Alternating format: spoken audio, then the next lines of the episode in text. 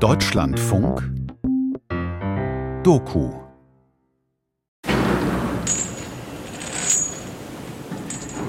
Also der Beruf des Gießers, der ist für mich geboren geworden. Das ist meine Welt.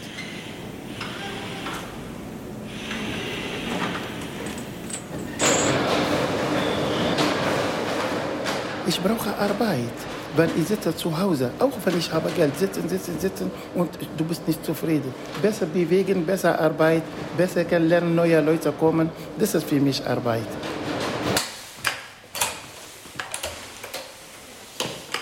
Es ist schon anstrengend. Vor allem dieses ständige Wischen, das geht unheimlich auf die Schultern.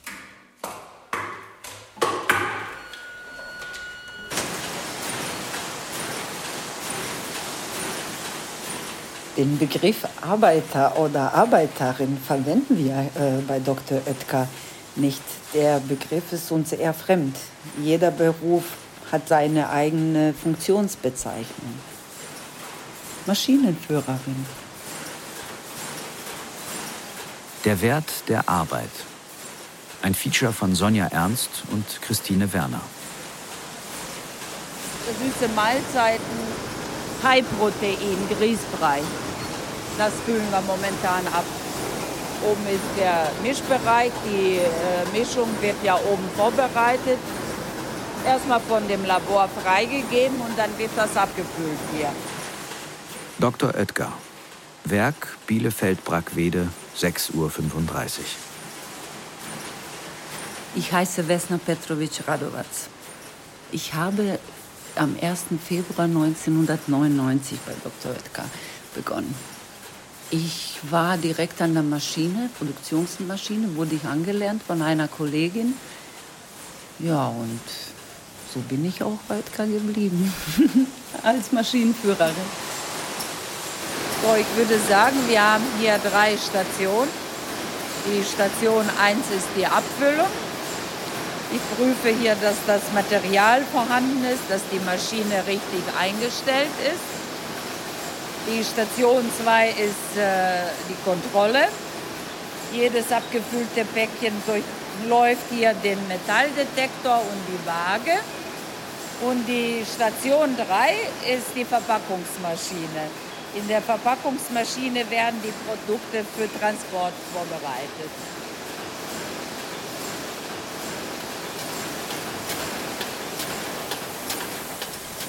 Mein Wecker klingelt um 5 Uhr. Ich komme zu Fuß, weil ich hier in der Nähe wohne. Ist ganz schön praktisch. Schichtbeginn ist um 6.30 Uhr. Schichtende um 14.45 Uhr. Bei uns ist ja unterschiedlich. Ich trage zum Beispiel eine Arbeitshose. Es gibt auch Frauen, die ähm, gerne Kittel tragen. Ja, oben habe ich ja entweder äh, T-Shirt von der Firma, kriegen wir ja auch, oder privat. Und die Arbeitsschuhe, Sicherheitsschuhe, die müssen wir in der Produktion auf jeden Fall tragen. Und die Kopfbedeckung. Die Maschine macht sehr laute Geräusche. Wir sind aber hier in der Firma alle ähm, gut ausgerüstet, haben äh, Gehörschutz sogar für jeden Mitarbeiter richtig angepasst. 1893 entwickelt der Apotheker Dr. August Oetker ein Backpulver, der Grundstein für das Unternehmen. Heute eines der großen Familienunternehmen Europas, knapp 18.000 Beschäftigte weltweit, ein Jahresumsatz von 3,7 Milliarden Euro. Meine Eltern sind ähm, 1972 nach Deutschland gekommen, aus Serbien. Ich war arbeitssuchend, war bei einem Versicherungsmakler, habe mich dann äh, aber neu orientiert. Mein Vater war bereits hier bei Dr. Oetker tätig und dann habe ich mich äh, initiativ beworben und daraus sind jetzt schon viele Jahre geworden. Wenn du die Verpackungsmaschine nicht im Auge behältst oder wenn ein Päckchen schief rauskommt oder, oder ein Karton vielleicht äh, gerissen ist, dann bleibt die Anlage stehen. Darum muss man sich schon konzentrieren und die ganze Anlage im Auge behalten, die ganze Zeit.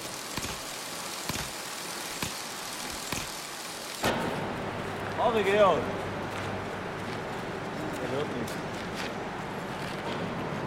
Guten Morgen, Schorsch. Hüttenwerke Königsbronn, 5.18 Uhr. Wir stehen jetzt hier in der, in der Gießerei, in der Abteilung Walzen, wo wir hier jetzt heute Morgen eine Walze aufbauen werden und dann gegen 10.30 Uhr abgießen. Wir stehen jetzt direkt vor der 10-Meter-Grube, wo wir jetzt mit den Arbeiten beginnen, die Walze aufzubauen. Mein Name ist Bernd Wengert. Ich bin 52 Jahre alt und bin hier in der Gießerei bei HWK, der Gießereileiter. Eine große Halle. Düster, rußig, rauchig. Kräne mit schweren Ketten hieven große Formteile, sogenannte Kokillen, über die Grube. Die Walze, die gegossen wird, 73 Tonnen flüssiges Eisen. Außendurchmesser 1,30 Meter, Bahnlänge 9,20 Meter.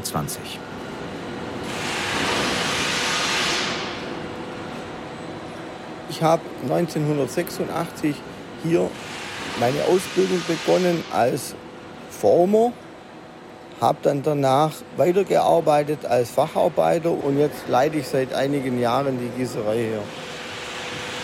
Ja, auch alles von der Pike auf. Walzen aufgebaut, Walzen vorbereitet, eigentlich alles. Zwei Arbeiter in 10 Metern Tiefe. Wir nennen das Hubsteiger. Da fahren die Mitarbeiter jetzt in die Grube runter und dann setzen die die Kuggeln auf den Unterkasten Millimeter genau auf.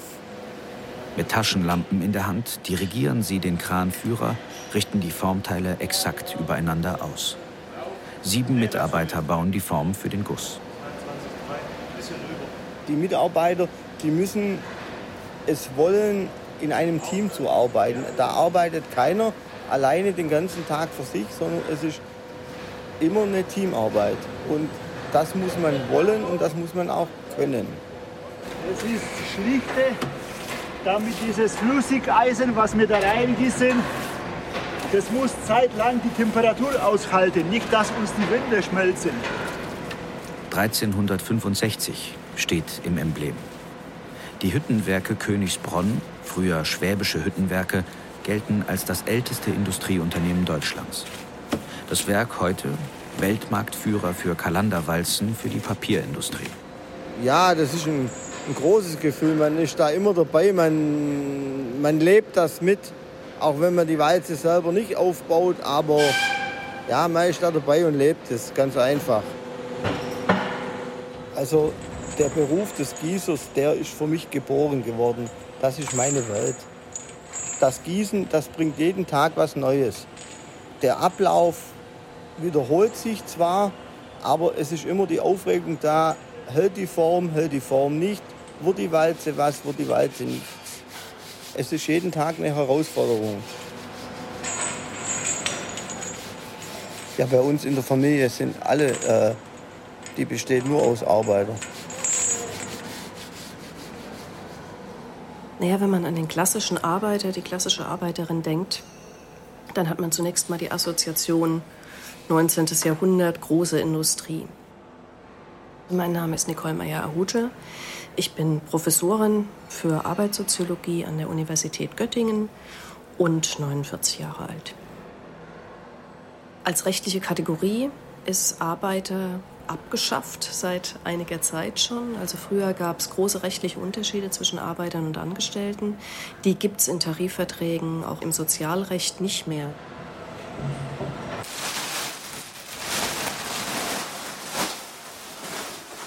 Krankenhaus, Station 35, Gefäßchirurgie, 7.05 Uhr. Hat jede Station ihren eigenen Reinigungswagen. Ich muss jetzt schauen, ob alles drauf ist, was ich brauche.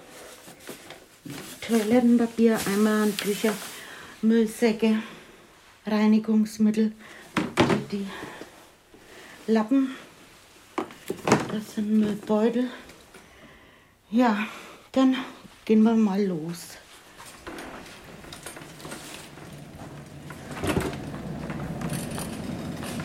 Mein Name ist Gerlinde Mutz. Ich bin 62 Jahre alt und bin hier im Haus als Reinigungskraft tätig und bin jetzt 20 Jahre im Haus. Jetzt sind wir eine Servicegesellschaft, Hälfte Haus, Hälfte Dienstleister. Und da haben wir hier an der Seite haben wir unsere Reinigungsmittel. Das rote ist Toilette, das blaue ist für Fußböden.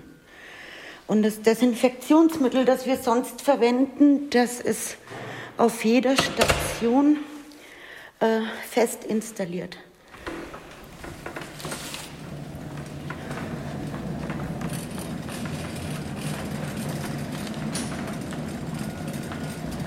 So, und hier beginnt jetzt die Station. Das gehört jetzt alles zu dem Bereich dazu. 20 Patientenzimmer, außerdem Räume für Ärzte und Pflegekräfte, davon vier unreine Arbeitsräume, um Spritzen zu entsorgen oder Urinflaschen zu reinigen. Es gibt auch vier Duschen und eine Personaltoilette. Es gilt Maskenpflicht.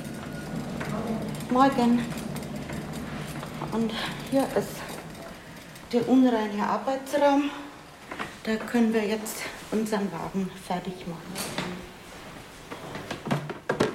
Dann brauche ich erstmal die Eimer, die muss ich mit dem Desinfektionsmittel.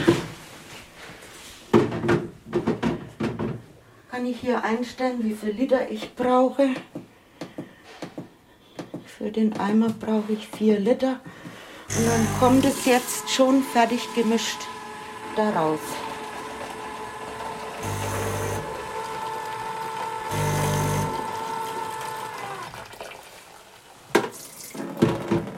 Was man wahrscheinlich sagen kann, ist, dass wenn wir von Arbeitern, Arbeiterinnen reden, die Tätigkeit mit den Händen eine größere Rolle spielt als die Tätigkeit mit dem Kopf. Die Grenzziehung ist aber offensichtlich einigermaßen unklar, weil man sich keine Arbeit vorstellen kann, in der der Kopf keine Rolle spielen würde. Also von daher ist es wirklich eine relativ unklare Zuschreibung, was Arbeiter, Arbeiterin eigentlich wäre. 1960 waren in Westdeutschland 50 Prozent aller Erwerbstätigen Arbeiterinnen und Arbeiter. Das waren über 13 Millionen Menschen. 2021 waren im gesamten Bundesgebiet noch rund 12 Prozent aller Erwerbstätigen Arbeiterinnen und Arbeiter, gut 5 Millionen Menschen. Wenn Sie zum Beispiel in einem Lager des Logistiksektors arbeiten, tun Sie nichts anderes als hauptsächlich mit Ihren Händen arbeiten klassische Arbeitertätigkeit. Sie sind aber nicht in der Industrie beschäftigt, sondern in der Logistik. Und ähm, dasselbe trifft für eine ganze Reihe von anderen wirtschaftlichen Sektoren zu. Insofern gibt es eine Situation, in der ein wachsender Teil der arbeitenden Bevölkerung eigentlich zu Bedingungen arbeitet, die man früher mit der Arbeiterschaft assoziiert hätte. Eher geringe Löhne, körperlich beanspruchende Tätigkeiten, weniger stabile Bedingungen als andere Teile der arbeitenden Bevölkerung.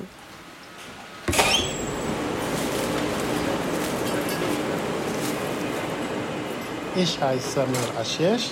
Ich bin seit 2011 bei Deutsche Post DHL und äh, ich bin anfangen als Aufleger und jetzt ich bin Beladentrainer.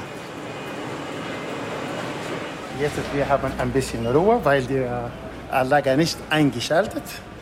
Können wir laufen ein bisschen. Ich zeige, was ist der Vorsorte und was ist der Schenkel, wo mein Arbeitsplatz ja. 13.10 Uhr. DHL-Paketzentrum in Aschheim bei München. Mit einem zweiten Zentrum direkt daneben ist Aschheim der größte Paketstandort Deutschlands. Die Logistikhalle ist in U-Form gebaut. Rund 150 Mitarbeitende die Tagschicht beginnt. 180.000 bis 220.000 Pakete. Arbeitszeit für Samir Ashesh rund sieben Stunden. Ja, jetzt geht los.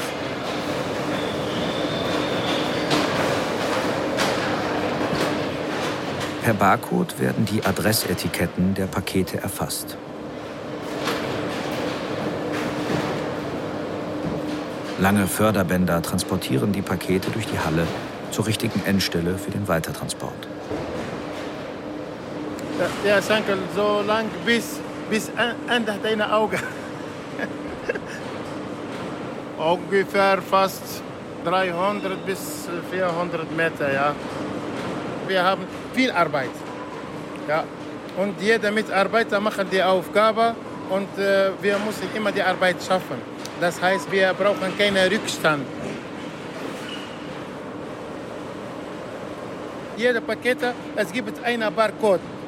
Und wenn äh, die äh, Computer kann nicht lesen, die Barcode oder die Region, geht vor andere Stelle und kann die Kollegin oder Kollege schauen die Adresse und weiter äh, sortieren. Das heißt, wir haben keine Sendung verloren.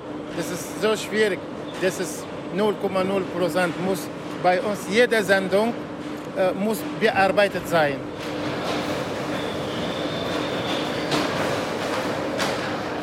Ich bin äh, seit 2011 äh, hier in Deutschland. Ich bin Anfang 40 Jahre.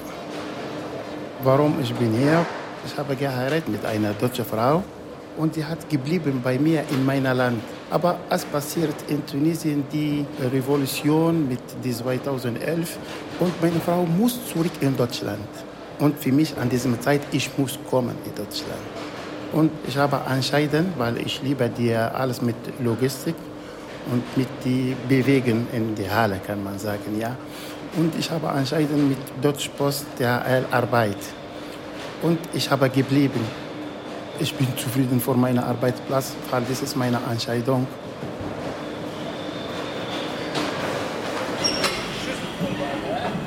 Also, Montag, gell? Tschüss, genau.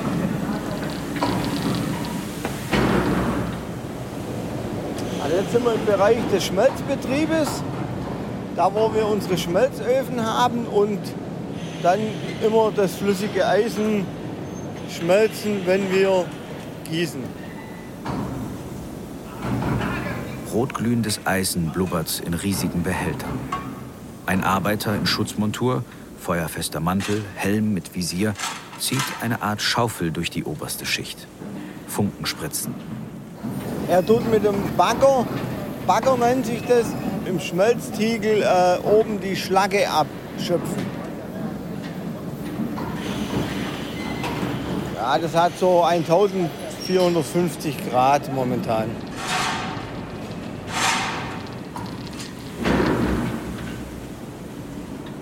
Ja, klar bin ich auf meinen beruflichen Weg stolz und es freut mich auch, dass ich es hier bei HWK ausüben kann. Hier fühlt man sich den, den früheren schwäbischen Hüttenwerke verbunden, dem Ort Königsbronn und dem Walzengießen sehr stolz. Zahlen aus der Firmengeschichte. 1665 erster Kokillenguss. 1832 erste Kalanderwalze. 1855 Goldmedaille auf der Pariser Weltausstellung für Kalanderwalzen. Also es gibt die klassische Arbeiterschaft in Industriebetrieben natürlich nach wie vor. Ähm, in vielen von diesen Bereichen, also wo Unternehmen größer sind, Gewerkschaften stärker sind und so weiter, haben wir auch bessere Bedingungen als in vielen von den Niedriglohnsektoren. Also man verdient besser, ähm, es gibt vorwiegend unbefristete Beschäftigung zum Beispiel. Zugleich wissen wir aus vielen Studien, dass auch dort der Druck steigt. Die Hüttenwerke sind lange staatlich, gehören dem damaligen Land Württemberg. 1921 Teilprivatisierung. 2005 werden die Werke komplett privatisiert. 2013 die erste Insolvenz, zwei weitere 2018 und 2019. Die Investoren ziehen Geld ab, 80 Mitarbeiter werden entlassen. Ja, drei Insolvenzen. Mit drei verschiedenen Investoren. Beschissen. Das Schreckliche daran ist, wenn man eigentlich Arbeit hat und es geht nicht mehr weiter und Mitarbeiter oder Facharbeiter, die wo jeden Tag ihre volle Leistung für die Firma gebracht haben, die stehen dann auf der Straße, müssen sich andere Arbeit suchen. Manche sind dann in dem Alter schon, wo sie nichts mehr finden. Das ist grausam. Einmal stand ich auf der Liste mit drauf, dass es aus ist, aber dann hat man das nochmal umgebogen dass ich noch bleiben durfte. Dafür ist dann ein älterer Kollege in Rente gegangen. ja, bei, in so einer Situation, da geht es einem schon im Kopf rum, man ist ja gar nichts mehr wert. Man verliert ja Arbeitskollegen, die, mit denen wo man schon Jahrzehnte zusammengearbeitet hat, eine Freundschaft aufgebaut hat. Hier im Dorf, da kennt jeder jeden und ja, das ist ein richtiger Einschnitt. Das ist 500 ja. ja. Und ich bin davon ausgegangen, ja. 84. Ja. Also das passt. Ja. Bei der Rheino hat man einen Pass gezeigt, der Sand unter ist hart also es waren nie mehr Menschen in Deutschland erwerbstätig und auch abhängig beschäftigt als heute. Ähm, die tun das aber unter sehr unterschiedlichen Bedingungen. Bruttolöhne pro Monat, Leiter einer Gießerei, abhängig von Betriebsgröße, Art der Gussteile, Rentabilität, nach Tarif 5.800 bis 10.000 Euro. Maschinenbedienerin bei Dr. Oetker, Grundvergütung ohne Zulagen 3.081 Euro. Beladetrainer bei DHL inklusive Zulagen 3.750 Euro. Gebäudereinigerin, Bruttotariflohn bei Vollzeit 2.080 Euro. Häufig wird jedoch in Teilzeit oder im Minijob gearbeitet. Der tarifliche Mindestlohn beträgt 13 Euro die Stunde, 1 Euro über dem allgemeinen Mindestlohn. Es gibt widersprüchliche Tendenzen.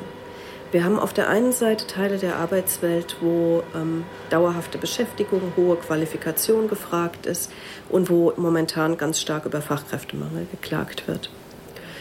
Am anderen Ende des Spektrums haben wir diesen riesigen Niedriglohnsektor.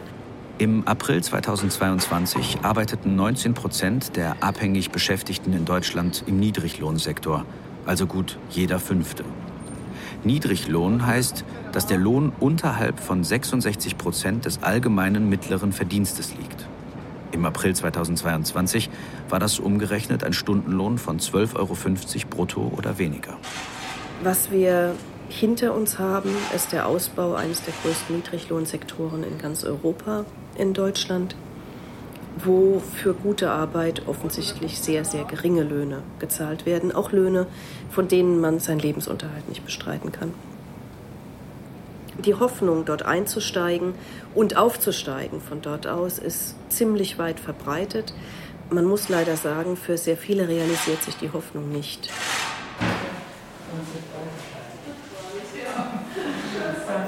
Krankenhaus, Station 35. Ja, ich war noch keine 16, habe ich die mittlere Reife gehabt. Dann wollte ich eigentlich Krankenschwester werden. Aber damals äh, musste man 17 sein. Und da gab es noch diese Schwesternschulen, die waren alle voll. Ja, ich bin in die Textilbranche gegangen, war da zehn Jahre an der Nähmaschine gesessen, habe auch Akkord genäht, dann habe ich meinen Mann kennengelernt und dann haben wir beschlossen, wir gehen in die Gastronomie. Aber das ging dann nicht so gut. Die Ehe ging auseinander. Dann habe ich das noch gemacht bis kurz vor der Geburt meines Sohnes. So, jetzt ist der Wagen vorgerichtet und jetzt kann ich mit der Arbeit beginnen. Dazu muss ich erst einmal Handschuhe anziehen. Die sind sehr, sehr wichtig. Weil ohne Handschuhe geht nichts im Krankenhaus. Das ist auch für, also für unseren Schutz. Gut, beginnen tun wir immer hier am Stützpunkt, weil jetzt im Moment hier nichts los ist. Die Läppchen für oben, die müssen im Wasser schwimmen. Im Gegensatz zu denen, die waren gedrängt, die für den Fußboden. Dann beginne ich mit oben rum.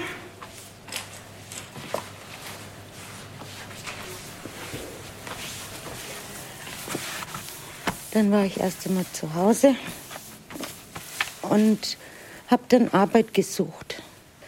Dann habe ich hier das Arbeiten begonnen und zwar war ich da 13 Monate im OP. Das war für mich damals ganz gut. War aber dann für mich nicht der Beruf, den ich Zeit meines Lebens machen wollte. bin dann auf die Suche gegangen und habe dann wieder eine Arbeit bekommen in der Textilbranche. Aber das war auch so ein ständiges Auf und Ab. Und da bin ich da dreimal entlassen worden. Und dann habe ich mich hier an das Haus erinnert, habe nachgefragt und die haben mich sofort wieder eingestellt. Und das war vor 20 Jahren und seitdem bin ich hier im Haus. Und dann brauche ich mir hier nur einen Getränkenwischbezug nehmen. Und dann mache ich den Fußboden.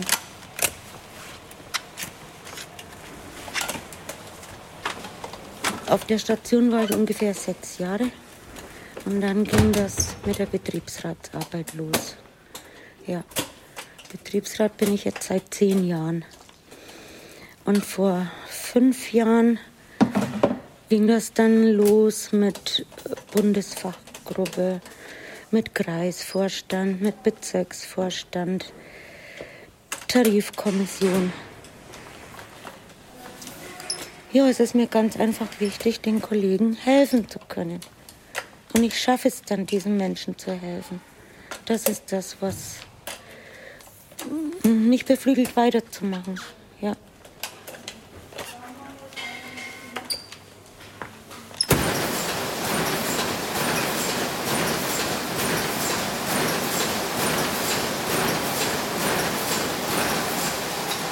Habt ihr vorhin andere Geräusche gehört? Nein, ne?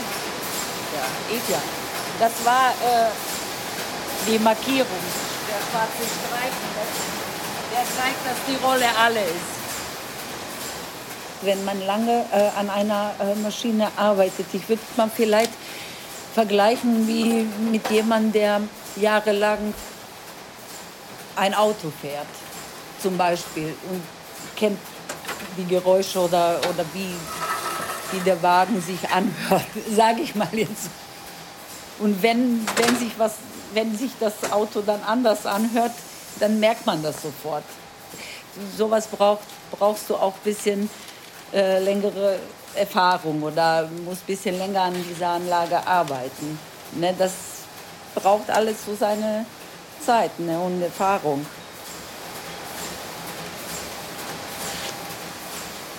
Wir haben ja früher zum Beispiel zu zweit oder zu dritt an einer Maschine gearbeitet, weil wir viel körperlich gemacht haben. Da hat man ja auch viel mehr ähm, per Hand gemacht. Die, die Fallschachteln und äh, die Deckel drauf gemacht und geklebt und alles. Das macht jetzt die Maschine, aber man muss jetzt viel mehr auf die Maschine aufpassen und also parallel auf mehrere Sachen. Wenn sie Pause macht, passt eine Ablösung auf die Maschine auf. Ja, man ist auch verantwortlich, man fühlt sich auch verantwortlich. Es gibt Tage oder Produkte, wo man sich mehr konzentrieren muss bei der Produktion, aber im Prinzip besonders anstrengend finde ich es nicht. Ich sag mal so, meine äh, Mutterrolle mag ich, aber ich mag auch gerne meine Arbeit. Ähm, der Mix aus beiden finde ich gut, also ist gut. Ja, weil ich das Gefühl habe, dass ich etwas sehr Produktives mache, würde ich jetzt so sagen. Weil ich die Arbeit mag, aber halt auch äh, finanziell. Die Maschine wird ausgesaugt. Produktwechsel. Wir sind jetzt mit dem Grießbrei High Protein fertig. Die Maschinen sind leer geworden. Jetzt machen wir Grießbrei, aber Vanillegeschmack. Ja.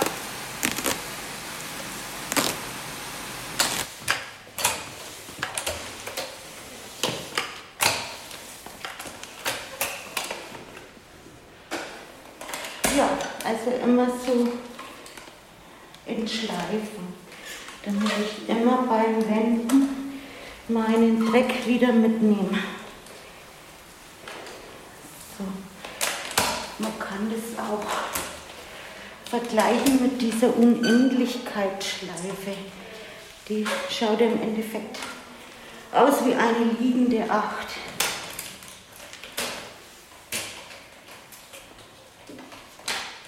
Wertschätzen, naja, dass man irgendwo auch dann dazugehört. Ich habe das in meiner Zeit, wo ich fest auf Station war, du hast da schon mit dazugehört. Und das ist das auch, was es dann ausmacht, zu wissen, du bist jetzt zehn Jahre da, zwölf Jahre da. Und bisher hat noch nie jemand irgendwas gesagt, dass sie nicht zufrieden sind mit dir.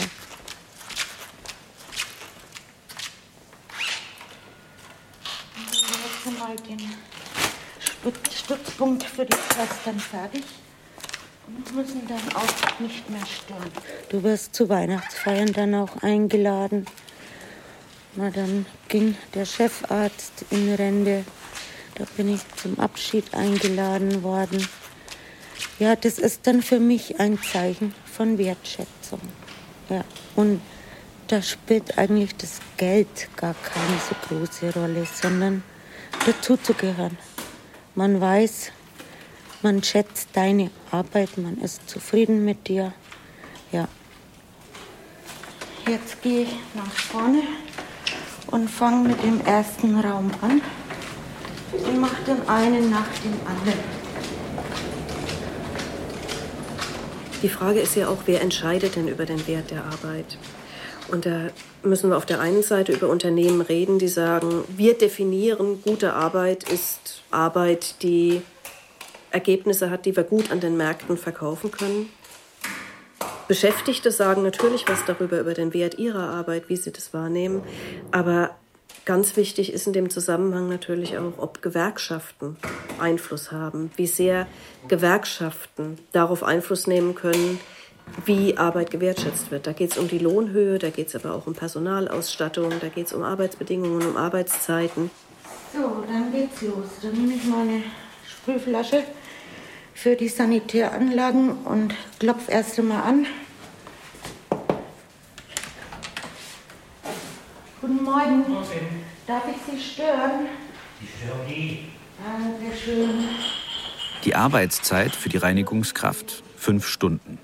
Für die Reinigung eines Doppelzimmers hat sie etwa acht Minuten. Gearbeitet werden zwölf Tage am Stück, von Montag bis zum darauffolgenden Freitag. Dann sind Samstag und Sonntag frei. Am Montag geht es wieder los. Für zwölf Tage. Hier teile ich unter der Woche auch immer auf. Heute mache ich dies, morgen mache ich das. Die Sachen, die ich jeden Tag machen muss, sowieso wie Waschbecken und Toilette, das sowieso, aber alles andere, das muss man sich aufteilen. Weil man kann tatsächlich nicht alles immer machen. Am Montag mache ich zusätzlich die Ablagen über dem Bett und die Lampen. Dienstag mache ich das Eckregal. Mittwoch wische ich über alles drüber, was an der Wand hängt.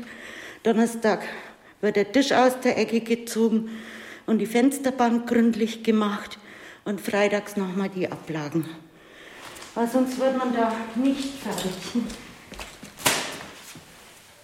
Es ist schon anstrengend.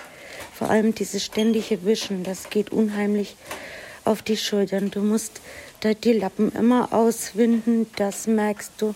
Und das geht dann auch auf die Hände. Es wird ja auch mit kaltem Wasser gereinigt. Ja. Natürlich, man hat so viele Hilfsmittel wie nur möglich. Vor allem, man muss auch immer zackig unterwegs sein. Ja, immer trapp, trapp. Das ist der Zeitdruck, den man hat. Ich weiß nicht, wie ich das ausdrücken soll. Man regt sich viel leichter auf über Sachen, die nicht gemacht sind, als zu sagen, Mensch, die, was gestern da war, die hat aber super gearbeitet. Weil das ist ja normal.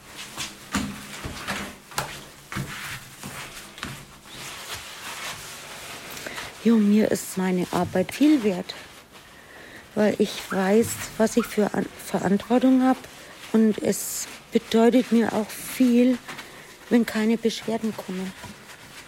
Ich will wissen, dass jeden Tag alles korrekt erledigt ist. Ja.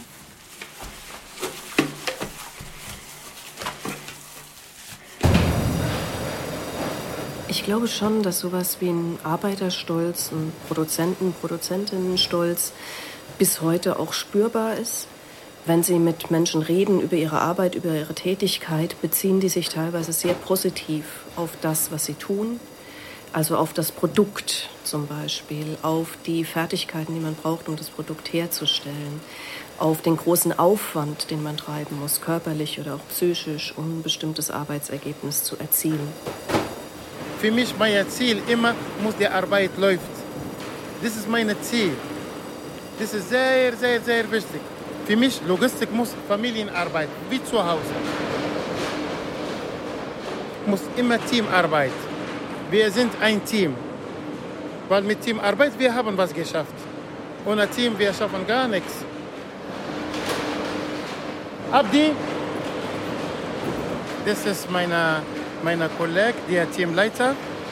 Wir haben momentan genug Leute und die Arbeit läuft schon sehr gut. Gestern war ein bisschen schlimm, aber heute ist besser als gestern. Ich war heute früher gekommen und ich habe schon alles vorbereitet und ich bin sehr gespannt, was kommt heute und morgens Wochenende. Deswegen schaffen wir heute schon. Danke, danke. Sie müssen kommunizieren sehr viel miteinander und tauschen die Informationen zwischen den Mitarbeitern. Ich muss immer schauen, wo steht zu viel Arbeit. Und ich gehe helfen oder ich schicke einen Kollegen, muss helfen. Wir arbeiten bei Minuten. Eine Minute als ist Zeit und Zeit als ist Geld. So ist das bei uns hier. Ja. Ich habe in verschiedenen Arbeitsplätzen gearbeitet und immer ich versuche, wo kann ich bin gut. Und danach ich bin geblieben, bis äh, kommt mein nächster Schritt. Ich bin anfangen mit Pakete sortieren. Ja, und ich habe gearbeitet fast vier Jahre. Und danach ich bin mit die, wir sagen die Sperrgut, die Großpakete. Und jetzt ich bin Beladentrainer. Wenn ich erinnere meine Geschichte, äh, das ist richtig große Geschichte, ja. gibt Leute, die sitzen in Börse und verdienen das Geld. Aber für mich, nein, für mich, ich muss äh, Arbeit, ich muss bewegen. Ich habe gesagt, ich bin motivierter Mann und ich möchte immer bewegen. Und wenn ich bewege, ich merke immer, ich bin 20 Jahre alt. Die Lohn, es ist wichtig, weil wir arbeiten vor verdienen das Geld. Aber das Geld, es kommt nicht alles schnell, schnell. Geht Schritt vor Schritt. Man muss durchhalten.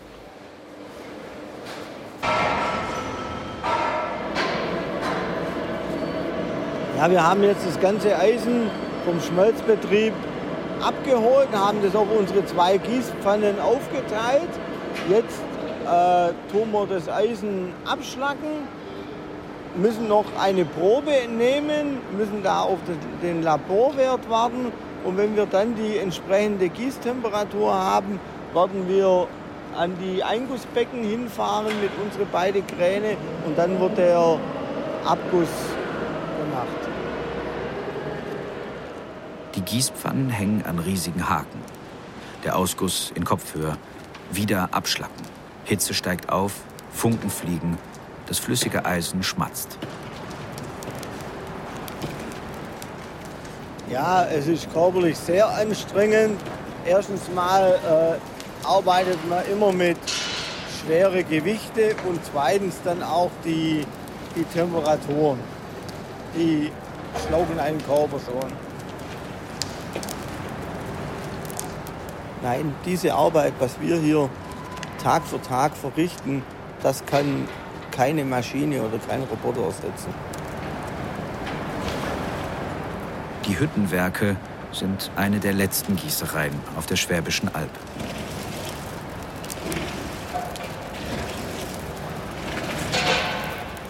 Wir haben bei der letzten Insolvenz richtig gekämpft mit Trauerzug und ist ja in den Medien alles gekommen und ohne das hätte es nicht mehr funktioniert. Das hat bei uns funktioniert, weil wir dahinter gestanden sind und weil das Produkt, wo wir hier herstellen, mit den großen Kalenderwalzen, das können nicht viele. Und das war auch der Schlüssel, damit es wieder weitergeht.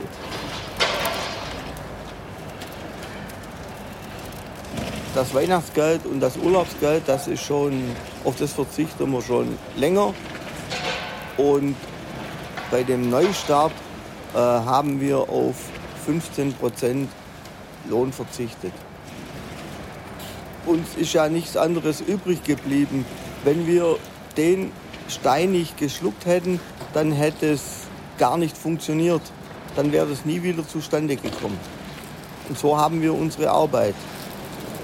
Ja, er ist 45, er ist so alt wie ich. Wir sind 52. Der Kollege drüber ist auch schon 54. Also wenn die halt, wenn die halt alle mal an die Rente rankommen, dann geht so viel Fachwissen und Know-how verloren. Es werden immer wenige, weil man hat auch Probleme, Auszubildende für diesen Beruf zu bekommen. Und da gehen wir ganz, ganz schlimme Zeiten entgegen.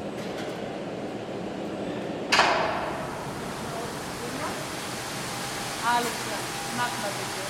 Alles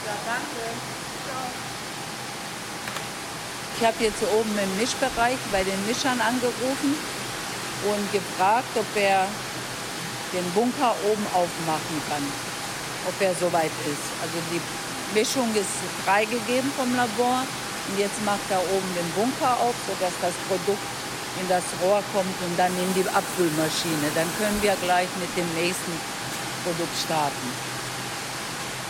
In der Corona-Pandemie hat plötzlich die Rede von der Systemrelevanz eine große Rolle gespielt. Und wenn man sich jetzt fragt, was ist eigentlich dieses System? In der Pandemie war plötzlich klar, der Laden läuft eben nicht mehr, wenn keine Lebensmittel auf den Tisch gelangen. Plötzlich hat man über Saisonarbeitskräfte in der Landwirtschaft geredet, über die Ernährungsmittelindustrie, über die Fleischwirtschaft. Der Laden läuft nicht mehr, wenn niemand sich um Alte und Kranke kümmert.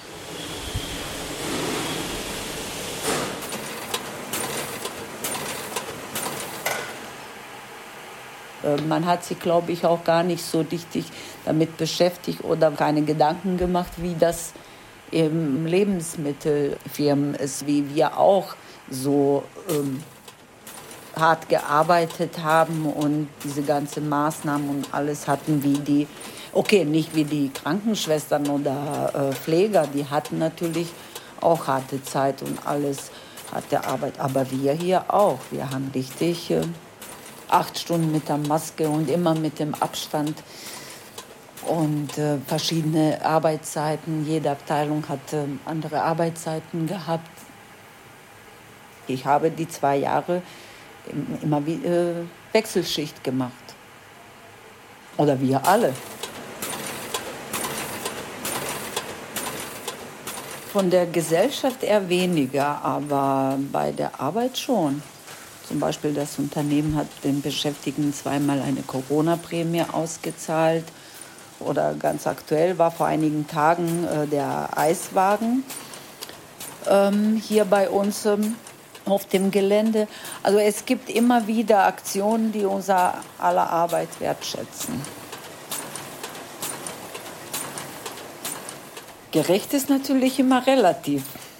Das sind Geld bei Dr. Äh, Edka ist aber fair.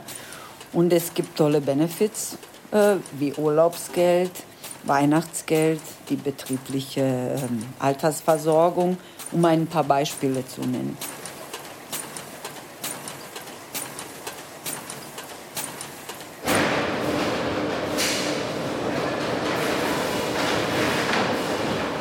In Pandemiezeit wir haben mehr Arbeit und es ist äh, wie Weihnachtszeit und wir müssen Arbeit mit äh, Maske tragen.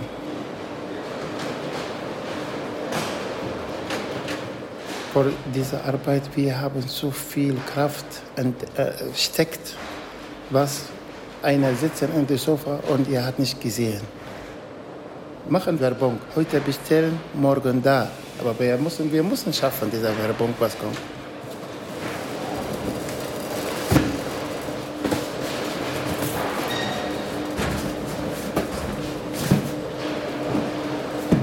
Wir sind jetzt vor einem Container drin und äh, wir äh, bauen die, die, die Pakete drin und muss gut bauen, mit, nicht mit zu so viel Luft zwischen die Pakete. Sobald die Pakete die jeweilige Endstelle erreichen, werden sie in LKWs verladen. Dafür ragen die Förderbänder in die Container hinein. Sie lassen sich ein- und ausfahren. Zum Beispiel hier, zum Beispiel hier kommt eine Tüte. Eine Tüte kann, kann nicht eine Pakete über die Tüte. Die weicht und die Tüte immer oben. Und ihr versucht, immer versucht, weil kommt verschiedene Pakete, nicht alles gleiche, ja. Und immer versucht, machen eine Mauer und gut bauen. Wie lange arbeitet man? Wie viel Kraft muss man investieren? Wie konzentriert muss man arbeiten? Daran macht sich Leistung fest. Und Leistung in diesem Sinne ist dann auch nichts Individuelles, sondern Leistung ist was, was sich in einem Arbeitsprozess, in einem kollegialen Zusammenarbeitszusammenhang eben auch ergibt. Ich zeige euch, wie die Leute arbeiten bei Sperrgut. Äh, jetzt wir sehen die Rollebehälter für Sperrgut. Das heißt, die Mitarbeiter für Sperrgut einfach nehmen die Pakete und scannen und hier verteilen. Und schau, die Kollegen nehmen die Pakete und wir müssen immer aufpassen. Wir haben immer die fragil, geschrieben fragil, vielleicht mit Glas oder so. Und äh, kann man sagen, Leute in Sperrgut 0% beschädigt Pakete, weil nehmen in der Hand und dann langsam, langsam bis äh, in die Stelle. Hier bei uns in Aschheim Sperrgut immer top. Wir haben Respekt vor jedem Mensch, weil wir haben verschiedene Menschen. Manchmal Mensch kann nicht Schüler machen. Ich muss diese Leute alles immer motivieren, gut sprechen. Ja, hallo, alles gut. Ich muss so und muss immer motivieren, motivieren, motivieren und unterstützen die Leute, bis wir schaffen die guten Leute.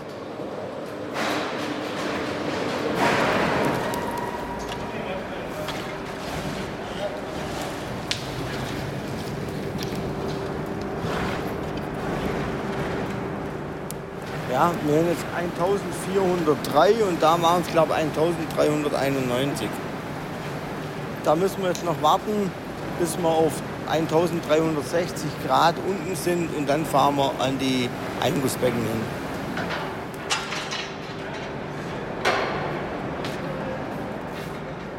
Die Gesellschaft schätzt die Arbeit. Wir haben da auch mal einen Tag der offenen Tür gehabt. Da haben wir zwei Walzen abgegossen, eine vormittags, eine nachmittags. Da waren 1000 Besucher da. Wir haben die Wertschätzung. Die Temperatur stimmt. Nach fast sieben Stunden Vorbereitung, Aufbau, Eisenschmelzen. Zwei Arbeiter oben im Gießstand. Über den Eingussbecken die Pfannen mit dem flüssigen Eisen. Sicherheitsabstand. Glück auf! Glück auf!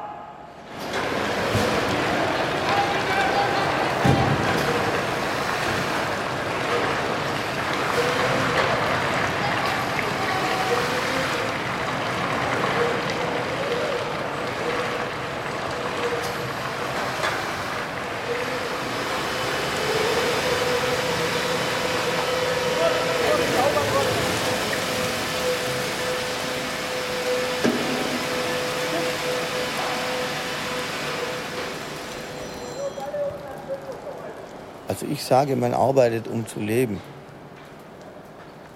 Weil wenn man nicht arbeitet, kann man sich nichts leisten. Man hat ein Haus mit Garten, wo man danach schaut, dann hat man verschiedene Hobbys. Ich bin mit Leib und Seele Feuerwehrmann. Ich bin Jäger und früher hat man Fußball gespielt, jetzt fährt man Fahrrad. Und da hat man dann schon Beschäftigung in der Freizeit.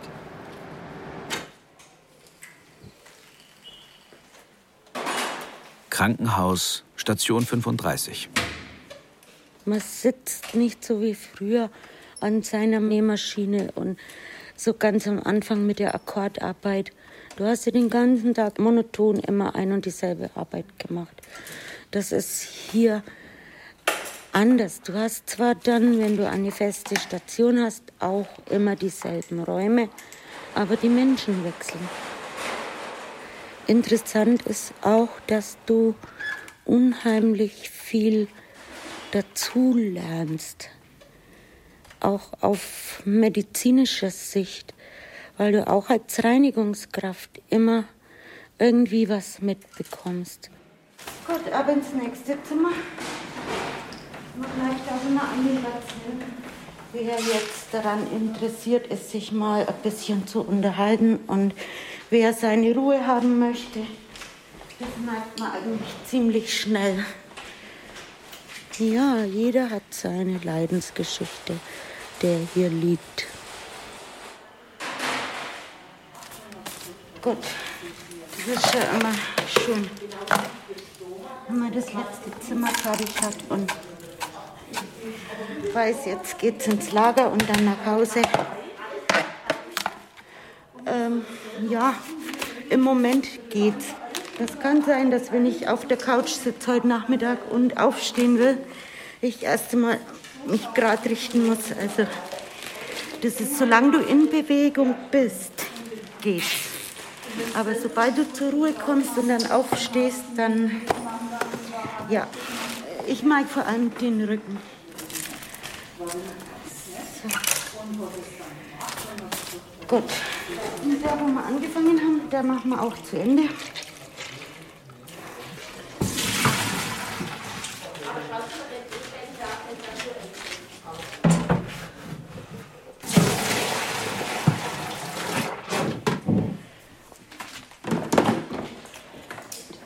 alles leer.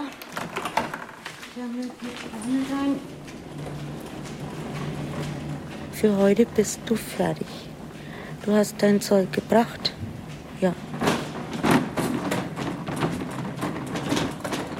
Morgen geht's von vorne los. Ja.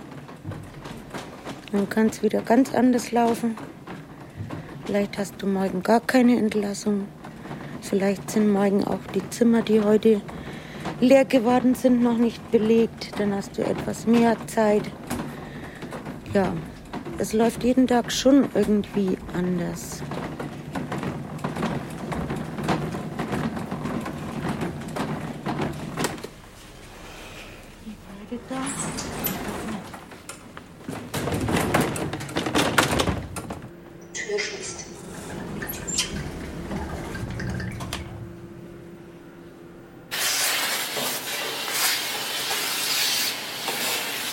Dr. Oetker, Produktionshalle. Nach siebeneinhalb Stunden an der Maschine wird alles geputzt und vorbereitet, damit die nächste Schicht direkt starten kann. Man merkt, was man getan hat. Das hängt natürlich auch von der Tagesform ab, wie bei jedem anderen Menschen, äh, bei jedem Job. Äh, ich fühle mich aber immer zufrieden nach einem äh, Arbeitstag oder am Ende eines Arbeitstages.